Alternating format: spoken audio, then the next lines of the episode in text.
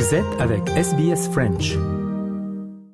Nous rendons hommage aux propriétaires traditionnels de la terre à partir de laquelle SBS French diffuse. Le peuple Wurundjeri de la nation Kulin ainsi que leurs aînés passés et présents. Nous rendons hommage également à toutes les tribus et clans aborigènes ainsi que les insulaires du détroit Torres auxquels nous diffusons. SBS, a world of difference. You're with SBS French on mobile, online and on radio. Vous êtes avec SBS French sur votre smartphone, en ligne et à la radio. Mesdames et messieurs, bonjour et bienvenue sur SBS en français avec Bertrand Tungandame pour vous accompagner ce jeudi 22 février. Au menu de ce programme, comme tous les jeudis, le jeudi, nous prendrons le pouls de l'économie australienne avec Nicolas Perpich. Nous parlerons également de cinéma et de culture aborigène d'Australie, mais sans plus tarder, l'actualité du jour suivie du magazine des sports de Marianne Murat.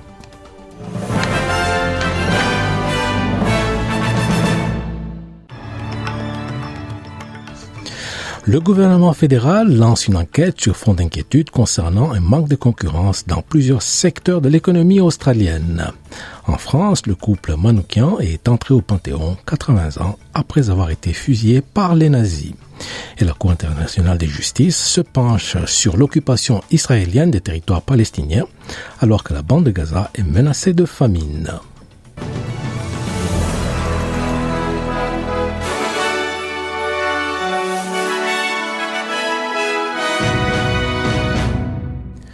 Le gouvernement fédéral s'est dit préoccupé par le manque de concurrence dans l'économie australienne. L'allègement du coût de la vie a été en tête des préoccupations politiques cette année et entre-temps, un rapport commandé par le Conseil australien des syndicats publié récemment a révélé que le manque de concurrence est à l'origine de la hausse du coût de la vie. Le gouvernement a commandé une révision du code du secteur de l'alimentation et de l'épicerie et a chargé le groupe de défense des consommateurs Choice de fournir des rapports trimestriels de comparaison des prix de produits d'épicerie chez différents détaillants. Le ministre adjoint chargé de la concurrence, des œuvres caritatives, du Trésor et de l'emploi, Andrew Lay, a déclaré à la ABC que le secteur de l'alimentation en Australie est celui où il y a le moins de concurrence. Well, we've got a highly concentrated supermarket sector, much more concentrated than, say, Britain or the United States. And one of the standard rules of economics is when you've got too few players, you tend to have prices that are too high. Uh, one of the challenges in the past has been the heavy squeezing of suppliers, and most of the focus in supermarket policy has been on the prices that suppliers receive through the Food and Grocery Code of Conduct. Increasingly now, though, we're also looking at the impact on consumers. Les services d'urgence du Victoria se préparent à des conditions météorologiques périlleuses, ce une semaine exactement après que des incendies de brousse et des tempêtes violentes ont rasé des propriétés et laissé plus d'un demi-million de foyers et d'entreprises sans électricité. Les températures devraient dépasser les 40 degrés aujourd'hui dans certaines parties du Victoria, avec des tempêtes, plus, plus tard dans la journée caractérisées par des vents de plus de 80 km par heure ainsi que des éclairs. Des interdictions totales d'allumer de feu ont été déclarées pour six régions du Victoria. Il s'agit des districts de Malay, Wimmera, Northern Country, North Central, Southwest et Central. Ces régions sont toutes confrontées à un niveau de risque d'incendie extrême.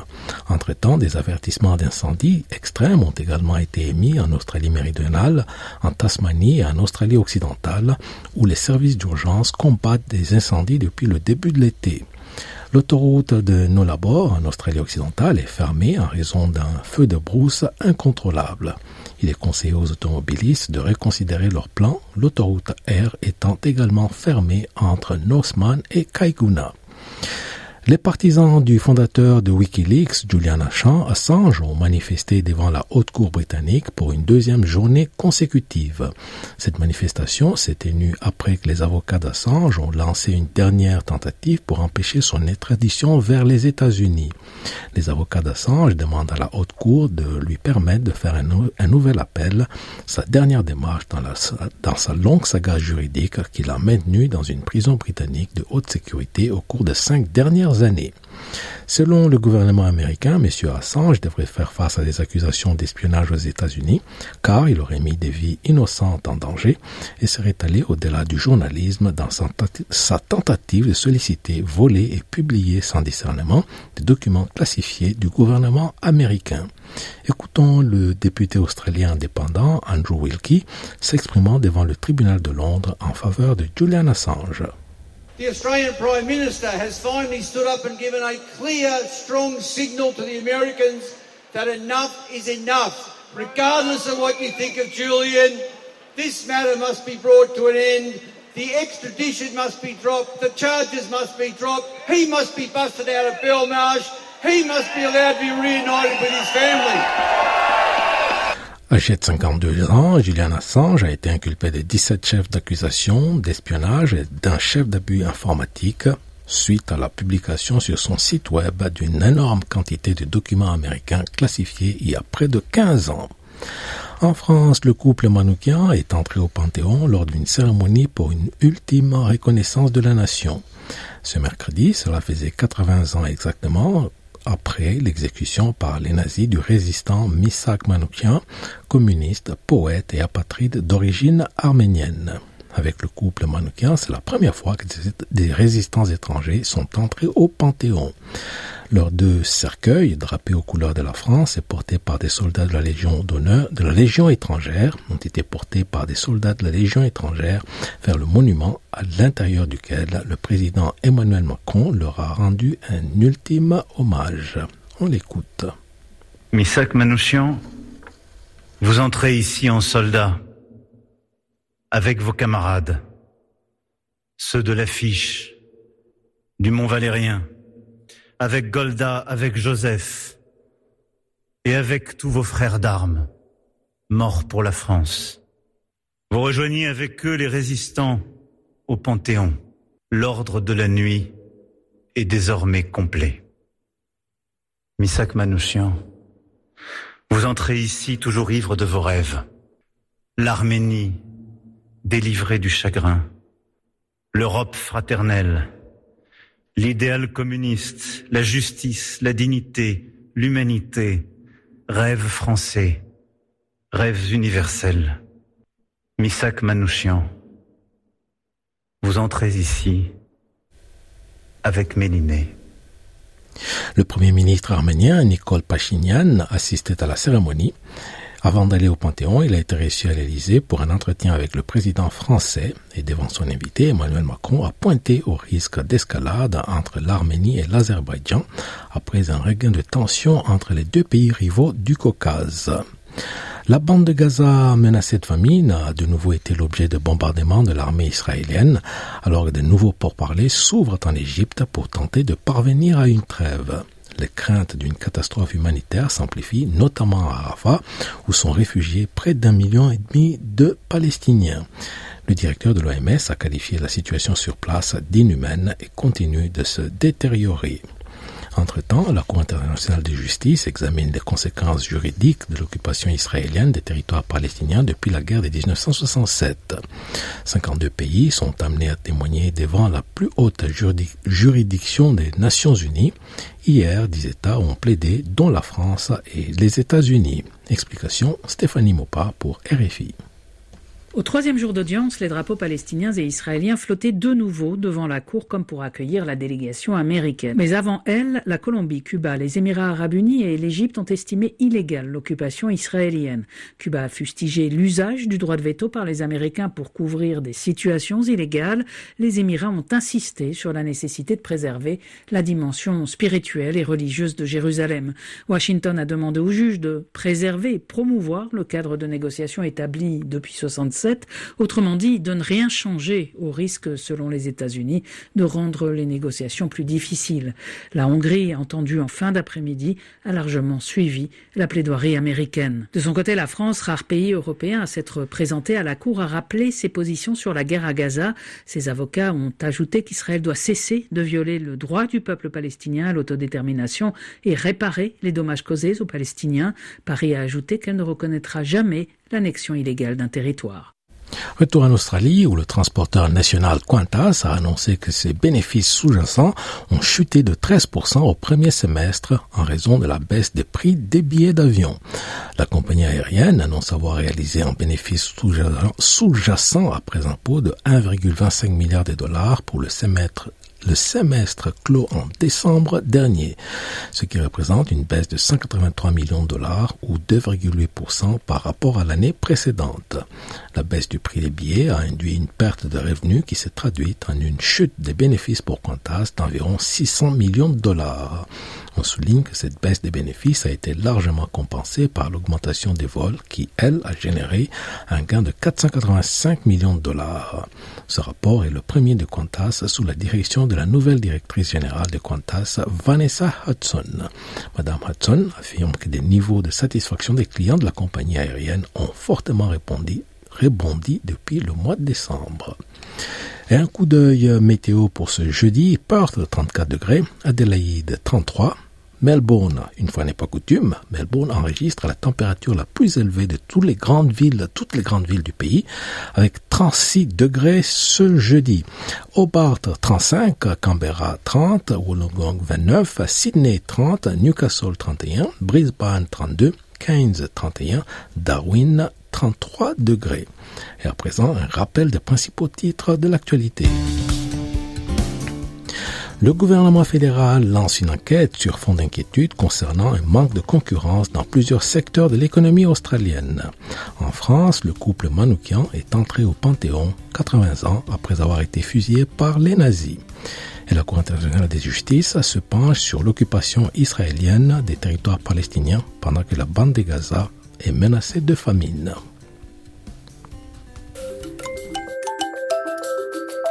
Vous aimez le programme en français? Continuons la conversation sur notre page Facebook. Rejoignez notre page Facebook et partagez vos pensées.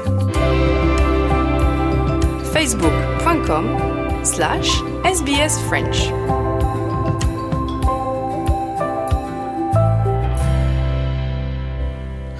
Fin de cette édition, on place actuellement à l'actualité sportive avec Marianne Murat.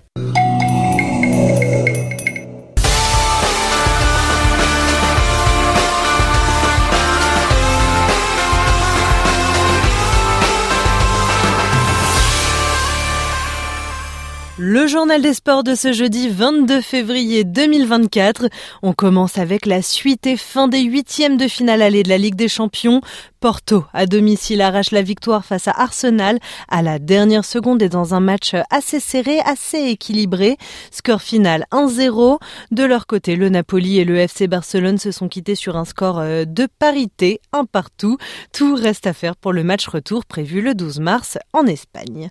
La veille, euh, victoire de l'Inter Milan sur l'Atlético Madrid 1-0. Retour sur ce match aller des huitièmes de finale de la Ligue des Champions avec Baptiste Leduc pour Radio France Internationale. Les Nerazzurri ont fait un grand pas vers la qualification en s'imposant à domicile 1 à 0 face au Madrilène dans ce match aller. L'Autrichien Marco Arnautovic a inscrit le seul but de la rencontre. En revanche, sale soirée pour les internationaux français. Marcus Thuram et Antoine Griezmann sont sortis blessés, mais tout n'est pas à jeter pour le Belge de l'Atlético Alex Witzel. Je trouve qu'on a été bien quand même dans les euh, dans les duels. Je parle plutôt sur la sur la sur la deuxième mi-temps où euh, où on a peut-être laissé trop euh, le contrôle du ballon. Et là, ils ont commencé à prendre confiance ici avec leur avec leur supporters. Après, on sait que c'est pas un terrain de venir ici, euh, c'est pas c'est pas facile. Euh, et après, on arrive quand même à être costaud défensivement, à bien défendre, malgré qu'ils ont euh, quelques grosses occasions. Et après, voilà, c'est vraiment dommage d'avoir pris ce but. On a eu cette réaction sur les 10-15 avec les arrêts de jeu dernière minute où on se crée deux ou trois possibilités. Et on aurait dû justement avoir cette réaction directement dès le début de la deuxième. L'Inter Milan qui prend donc l'avantage en vue du match retour prévu le soir du 13 mars, heure de Madrid. Match nul ensuite entre le PSV Eindhoven et le Borussia Dortmund, un partout. Voilà ce qu'on pouvait dire pour les matchs allés des huitièmes de finale de la Ligue des Champions. En bref, deux informations. La première, la polémique qui n'en finit pas autour du déplacement de Lionel Messi à Hong Kong. Le footballeur argentin est accusé par des supporters chinois d'avoir voulu humilier la Chine. Il s'est encore excusé dans une nouvelle vidéo d'explication. Et deuxième information, rapidement, le Manchester United désormais aux mains de Sir Jim Ratcliffe. À 71 ans, le milliardaire britannique a tout bonnement acheté une partie du club de foot, 27,7% des parts précisément. Coût total de l'opération, 2 milliards de dollars. Autre information autour du ballon rond, l'Olympique de Marseille qui est en pleine crise de résultats et qui appelle à son secours un ancien sélectionneur. Il s'agit de Jean-Louis Gasset qui remplace Genato Gattuso, remercié en début de semaine. Jean-Louis Gasset, 70 ans, récent démissionnaire de son poste de sélectionneur de la Côte d'Ivoire. Il retrouve donc un championnat de France qu'il connaît par cœur. Les précisions sont signées là encore, Baptiste Leduc pour RFI. On le cite souvent comme l'éternel adjoint de Laurent Blanc, mais même sans l'ombre du champion du monde 98, Jean-Louis Gasset l'a sillonné cette Ligue 1, sans vraiment briller, mais sans jamais couler non plus. Ça commence en 1998, quand Gasset est nommé entraîneur principal du club cofondé par son père Montpellier. Une coupe intertoto remportée, son seul titre à ce jour en tant que numéro 1. Gasset sera ensuite débarqué juste avant la rétrogradation des Héroltais en deuxième division. La descente en Ligue 2, Gasset la connaîtra avec Istres en 2005 partir pour mieux revenir. 17 ans après son départ, Jean-Louis Gasset est de retour à Montpellier. Objectif maintien en Ligue 1 encore une fois. Mission accomplie à la dernière journée. Cette fois, Gasset prend son gain et file vers Saint-Etienne où il obtiendra sans doute son meilleur résultat. En 2019, il emmène des Verts convaincants jusqu'à la quatrième place en Ligue 1. Après une dernière pige oubliable à Bordeaux en 2020-2021, Jean-Louis Gasset va donc diriger son cinquième club en première division.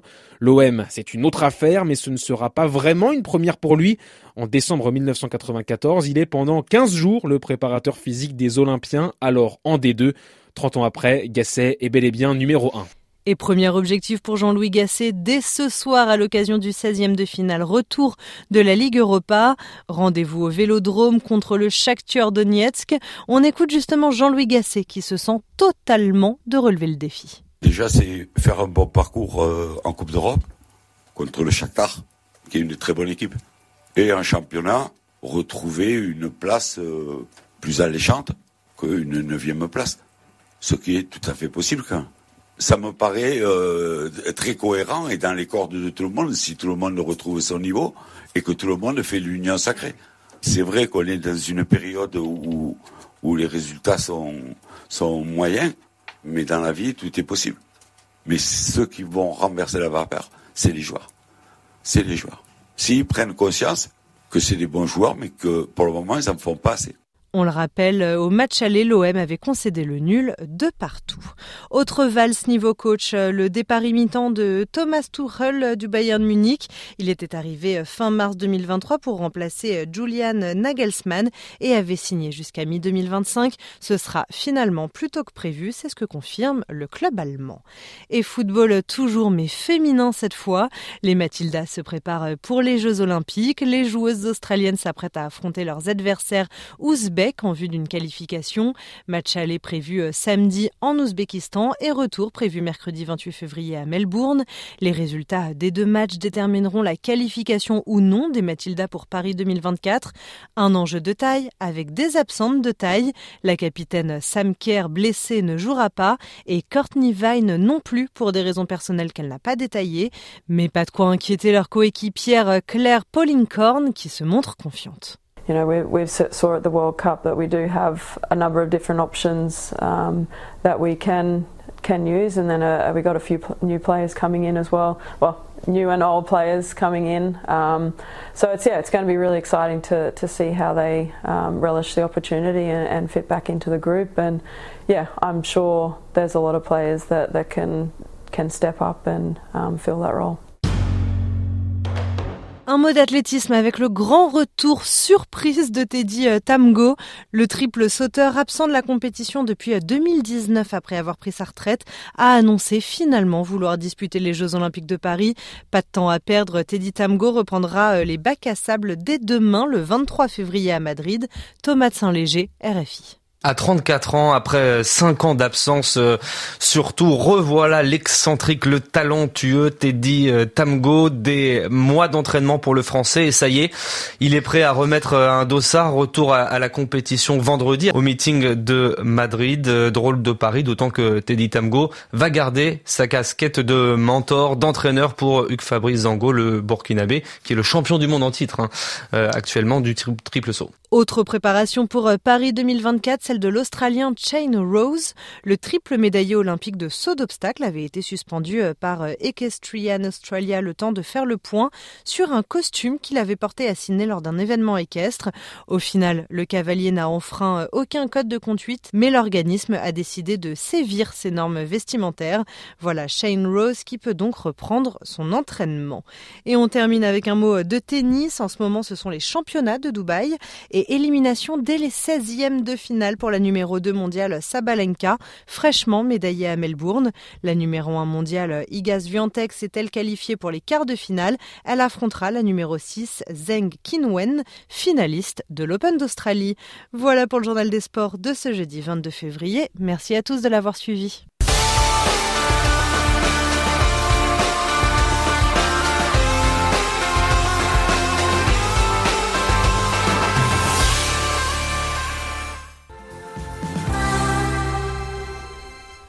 Et c'était Juliette Armanet qui nous interprétait Qu'importe. Courte pause, puis on retrouve Nicolas Perpich qui nous présente les dernières nouvelles de l'économie australienne. À tout de suite.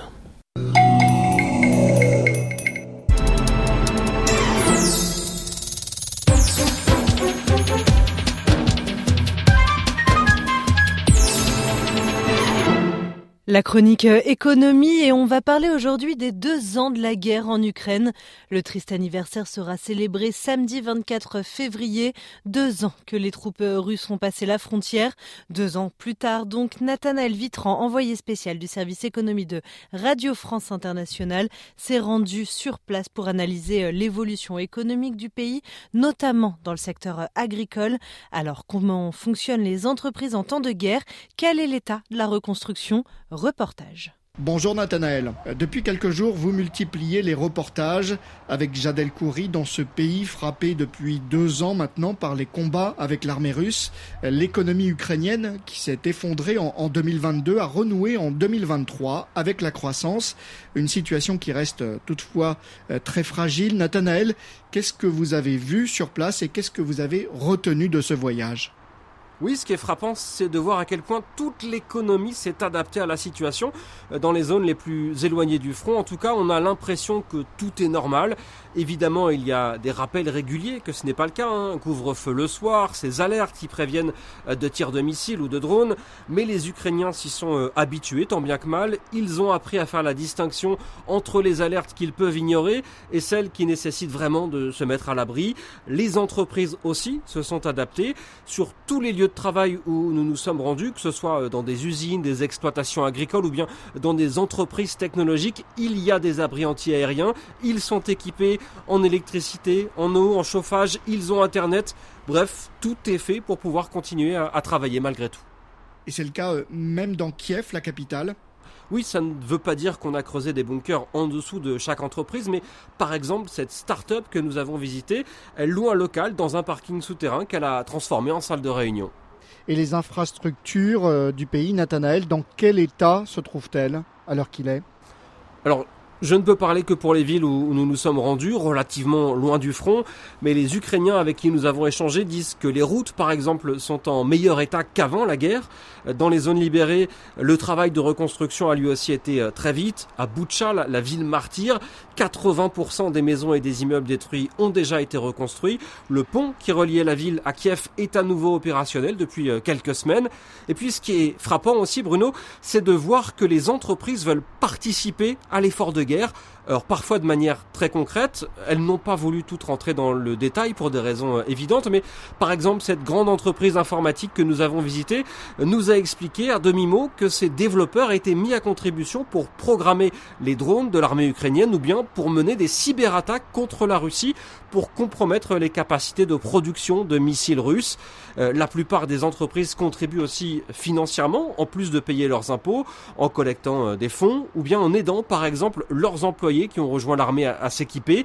Et puis, il y a des choses plus surprenantes. Nous avons par exemple rencontré des ouvriers agricoles qui transformaient des petites bonbonnes de gaz vide en chauffage portatif pour les soldats euh, dans les tranchées.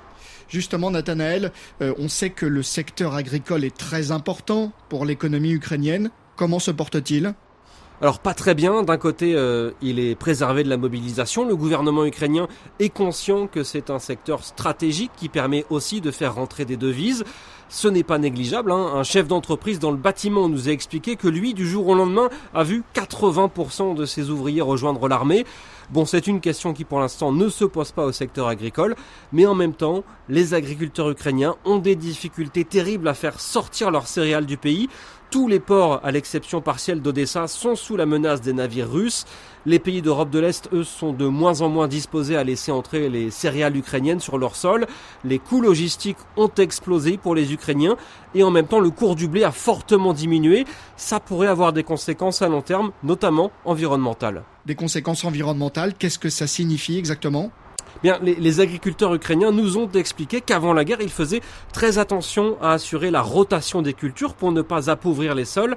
La terre en Ukraine est naturellement euh, très fertile, mais attention, si vous faites pousser tous les ans la même chose, au bout d'un moment, vous l'épuisez. Sauf que comme le cours du blé s'est effondré, la plupart des agriculteurs en Ukraine se sont tournés vers le tournesol qui lui reste rentable. Il faut bien survivre, m'ont-ils dit, mais on ne pourra pas faire ça éternellement. Voilà pour euh, ce reportage de Nathanaël Vitran, envoyé spécial du service économie euh, de RFI.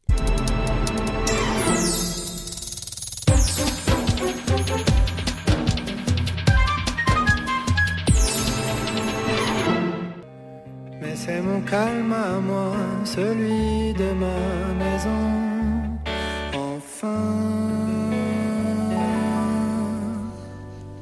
et c'était enfin interprété par Voyou.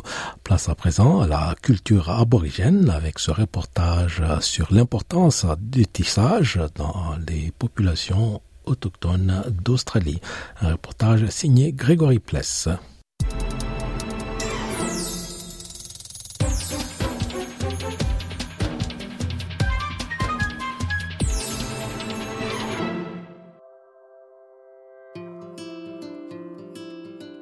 Le tissage est l'un des exemples les plus sophistiqués et complexes qui illustrent toute la technologie et toute la culture des Premières Nations. Les tisserands créent certes des pièces d'une grande beauté, mais le processus en lui-même est associé à une profonde signification culturelle. Dans cet épisode d'Australia Explained, nous allons voir comment le tissage est utilisé à de multiples fins pour partager des connaissances, comme lien entre les gens et le territoire, ou encore pour inviter à la pleine conscience. Vous êtes avec Radio SBS en français. Les objets tissés sont aussi divers que les tisserands des Premières Nations qui les créent. Chaque œuvre est un objet significatif qui forme un lien visible entre le tisserand, son pays et ses ancêtres. Le processus de tissage commence par la collecte et la préparation des ressources naturelles locales, comme des roseaux, des écorces et des plantes. Celles-ci sont ensuite tissées de manière à créer des objets complexes tels des paniers, des bols, des cordes ou des filets. L'artiste et éducatrice Cherry Johnson est une femme du peuple Gameroy, au nord de l'État de Nouvelle-Galles du Sud. Elle tisse depuis l'âge de 16 ans. Weaving is just one word in English. In first mother tongue language, there's lots of different words for it because you're actually talking rather about the process and the product. But the actual really significant bit about what we call weaving in the Western is the cultural knowledge that's held in the objects, knowing what plants to pick, what time of year, and also what's available for harvest to eat in a really sustainable way. Le tissage est aussi une activité sociale. Jerry Johnson ajoute en effet que le tissage permet à différentes générations de s'asseoir ensemble pour discuter, partager des histoires et partager la culture derrière le tissage afin que les générations futures perpétuent ces traditions autour de la pratique. The importance about weaving is not necessarily just learning the stitches and the process. The importance is actually understanding what you wove with, why those items were significant, what the object that you're making was used for, how to use it correctly. So there's so much involved in it. Le tissage n'a pas la même signification pour tout le monde. Luke Russell est un homme du peuple Warimi dans la région de Newcastle en Nouvelle-Galles du Sud. Pour lui, le tissage consiste à apprendre et à transmettre le savoir-faire de ses aînés en matière de fabrication d'outils, en construisant des canoës traditionnels en écorce ou encore des lances pour la pêche. For me, weaving and predominantly rope weaving plays a big part, especially with all of um, men's tools. Our weaving plays a part in securing, say, the ends of the canoe. It also plays a part in securing the different materials that we use to form together, like our fishing spears. If we're binding rock to use as, say, a spear tip, a knife edge, that's all secured by weaving rope. Et contrairement à certains stéréotypes, les hommes prennent aussi part au tissage. Selon Luke Russell, les garçons apprennent traditionnellement le tissage en même temps que les filles, dès la petite enfance et jusqu'à l'adolescence, sous la direction d'une hiérarchie matriarcale. We had distinct roles, but that's not to say that everything was exclusively men's or exclusively women's. So for a young man, especially who was getting taught to progress from what we'd say a boy to a man, is when he would have to utilize all those skills and all the skills that he would have learnt up until that point were taught by women. L'artiste Nifai Denham est un homme du peuple Giramai, propriétaire traditionnel de la région de Cardwell, au nord du Queensland. Il utilise le tissage comme un art, mais aussi à la maison pour le simple plaisir de s'asseoir tranquillement et de se concentrer sur ses différentes pièces. I've learned from my uncle. He's taken the time to show me how to make the uh, traditional lawyer cane baskets that we use up here in North Queensland. And it was from there that I've learned how to, to go out collecting, how to strip it into finer pieces, and also setting them out in the four different sizes in order to start constructing the basket weaving. Le tissage est un moyen de méditer, une façon d'organiser visuellement ses pensées. Pour Cherry Johnson, la véritable pleine conscience, c'est réaliser quelque chose intentionnellement et y déverser ses pensées. That's how our community would process things. We would process them together as a collaborative, in love, and in a really respectful way, as a family. And that's what weaving does. It brings people together to sit to yarn. Sometimes in our weaving circles, people just come to drink tea, to be around other sisters. Les ressources végétales comme les herbes et les écorces diffèrent d'un pays à l'autre, ce qui explique que le tissage peut être très différent d'un point de vue stylistique. Mais les tisserands eux-mêmes apportent leur propre style et leur propre signature à leurs objets. Par exemple, ils peuvent utiliser des pigments différents. Here in Australia, we collect pigment from country, as in flowers, bark, sap, roots, all sorts of things. So different areas, you would collect different pigment. An artist purposefully using the pigment to colour the woven fibre is really significant for that person and for that area. So typically, somebody with a trained eye can pick the region and sometimes even the artist based on the pigment, the style, and the stitch and the materials. La confection d'un objet tissé peut donner un aperçu des caractéristiques et des techniques du tisserand. Parfois, il est même possible d'identifier l'artiste en regardant la base du tissage. C'est ce qu'explique Nifai Denham. Many of our artists, including myself, we start off differently. That's how you can tell from the space of it and how we started, whether it's a left or a right hand weaving. So you can really tell who's made what. And you can really see whether they've taken the time to strip the cane more finer or they've just gone into rushing the process of making the basket. Cassie Latham est une artiste pluridisciplinaire et une maître tisserande du peuple Tongarung de la nation Kulin dans l'état du Victoria. Elle anime des ateliers dirigés par les Premières Nations où les non-autochtones sont encouragés à s'engager et à écouter avec attention. Having non-Indigenous people partake gives a greater understanding of where us as First Nations weavers come from, everyday uses from our ancestors, but it's mainly really important that they know that these workshops should be First Nations led and they should take away the importance of cultural intellectual properties of our knowledges here in Australia Le respect du protocole est essentiel. Si nous pouvons partager librement ces connaissances, il est important de ne pas les exploiter à des fins personnelles. En outre, il est impératif de toujours reconnaître les enseignements de nos mentors des Premières Nations. Les ateliers sont souvent organisés par le biais des conseils locaux. Vous pouvez facilement en trouver dirigés par des membres des communautés autochtones et vous pouvez aussi trouver des festivals de tissage ouverts à tous. That it is First Nations led is a main thing. and then having non-Indigenous or basketry people coming in and, and working together, united, and learn from each other. And then with the workshops, I post on my Instagrams, and sometimes it's just word of mouth as well. Les objets tissés sont désormais connus du grand public. Ils font l'objet d'expositions et de ventes dans les grandes et petites galeries d'art d'Australie. Ils sont commandés pour des espaces privés et publics et sont même présentés lors de défilés de mode. Pour Casey Latham, il est important que ces galeries d'art présentent la diversité des cultures et des environnements des Premières Nations. The mainstream with weaving is actually a visual insight into the past, which is now the present and all of us weavers are continuing for our future generations. So when people go into galleries, people do need to realise too that our weaving is Australia wide and everyone has a cultural significant story with the weaving or fibres of plants. It's not all the same.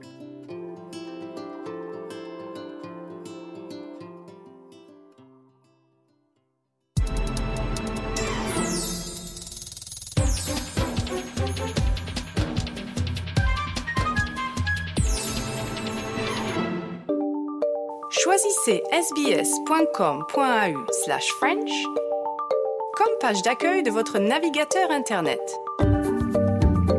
Retrouvez les dernières informations et actualités, participez à nos sondages et contactez-nous. sbs.com.au slash French.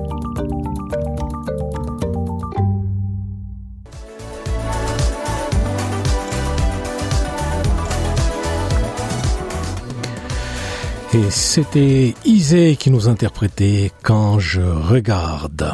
Vous écoutez le programme en français sur la radio SPS et je vous rappelle qu'aujourd'hui nous diffusons à partir de Narm, Narm plus communément connu sous le nom de Melbourne. À présent, nous allons parler cinéma nous retrouvons Marianne Murat en conversation avec le réalisateur Damien Faure, dont le film Pyramiden fera l'ouverture du Melbourne Science Fiction Film Festival qui s'ouvre demain au cinéma Nova. Vous écoutez le français sur Radio SPS.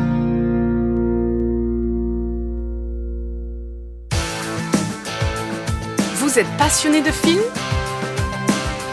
SBS On Demand a des centaines de films disponibles, visionnables à n'importe quel moment. Pour le meilleur des films dramatiques, des documentaires, des films d'horreur, des comédies et des films d'amour, allez sur sbs.com.au slash on demand. Nous recevons sur les ondes de Radio SBS le réalisateur Damien Faure. Damien, bonjour. Bonjour. Vous êtes avec nous aujourd'hui parce que le 23 février, votre dernier film, Pyramiden, sera diffusé en ouverture du Melbourne Science Fiction Film Festival.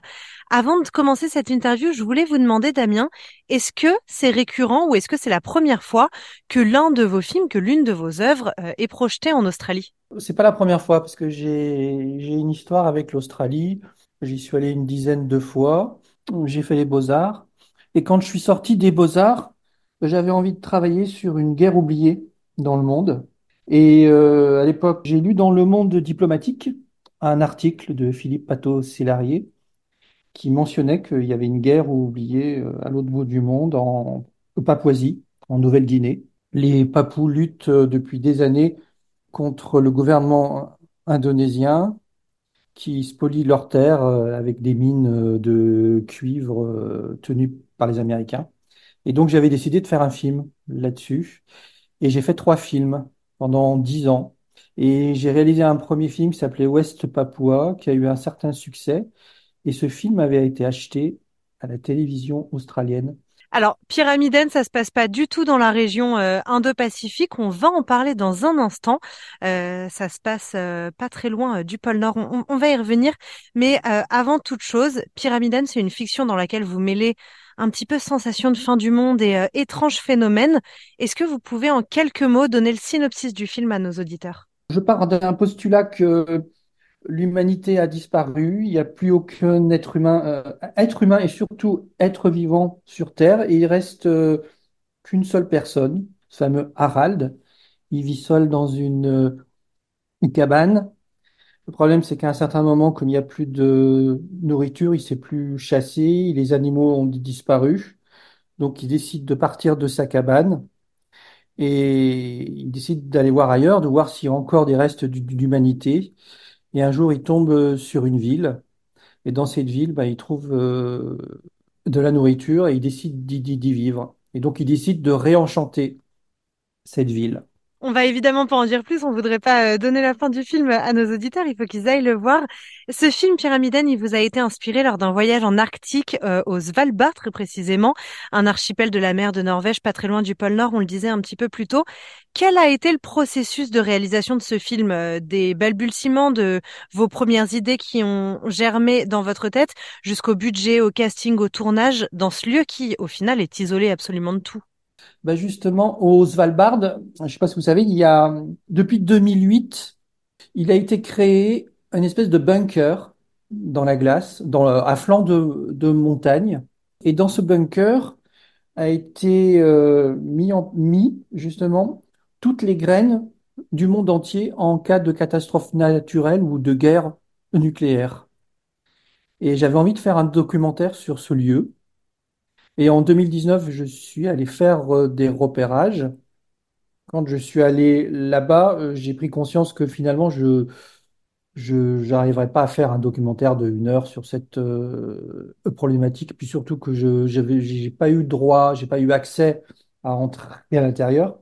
Et quand j'ai parlé à des personnes qui habitaient dans au Svalbard, ils m'ont dit, bah, écoute, si ça t'intéresse, à 90 km à côté de ce bunker, il y a une ville, une ville euh, fantôme de l'ex-Union soviétique qui a été abandonnée au pied d'un glacier en 98. Et quand j'y suis allé, bah, je suis tombé amoureux de ce lieu et je me suis dit, ben là, il y a des choses à faire.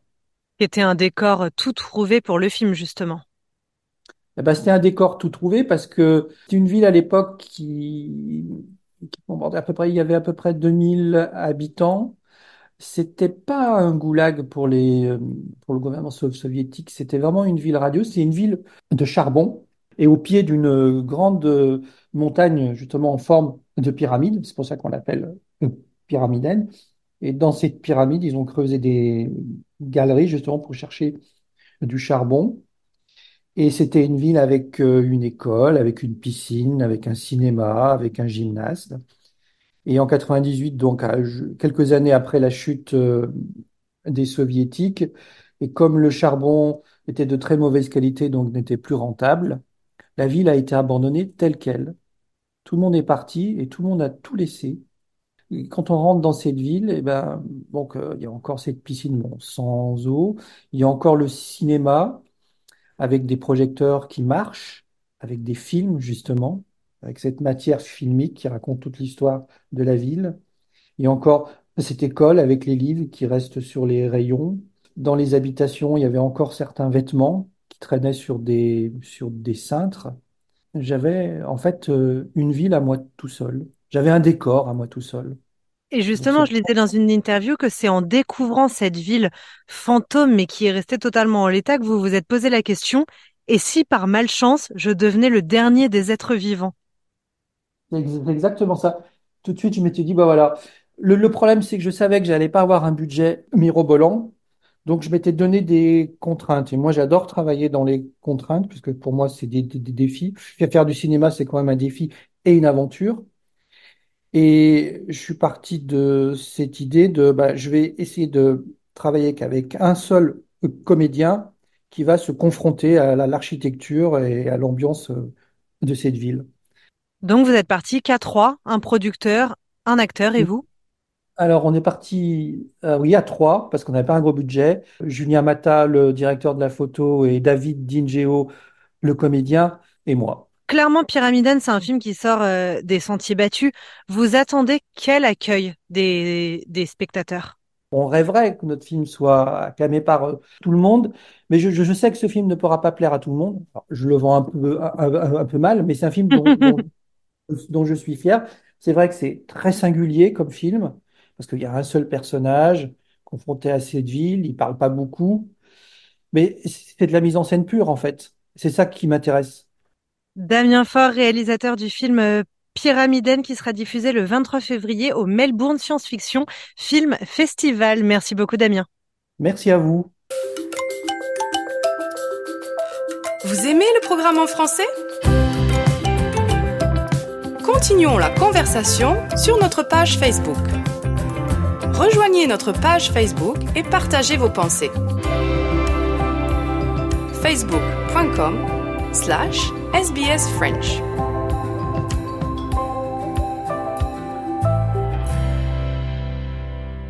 Mais très vite, la tristesse laisse place à la folie.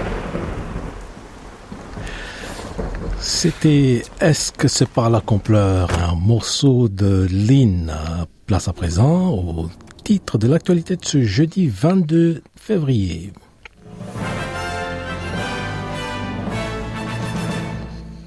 Le gouvernement fédéral lance une enquête sur fond d'inquiétude concernant un manque de concurrence dans plusieurs secteurs de l'économie australienne. En France, le couple Manoukian est entré au Panthéon 80 ans après avoir été fusillé par les nazis. Et la Cour internationale de justice se penche sur l'occupation israélienne des territoires palestiniens alors que la bande de Gaza est menacée de famine.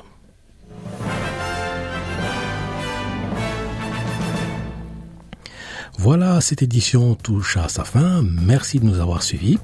Bon après-midi et à très bientôt. Je vous laisse en compagnie de Gilles Kaplan qui nous interprète Animal Animal.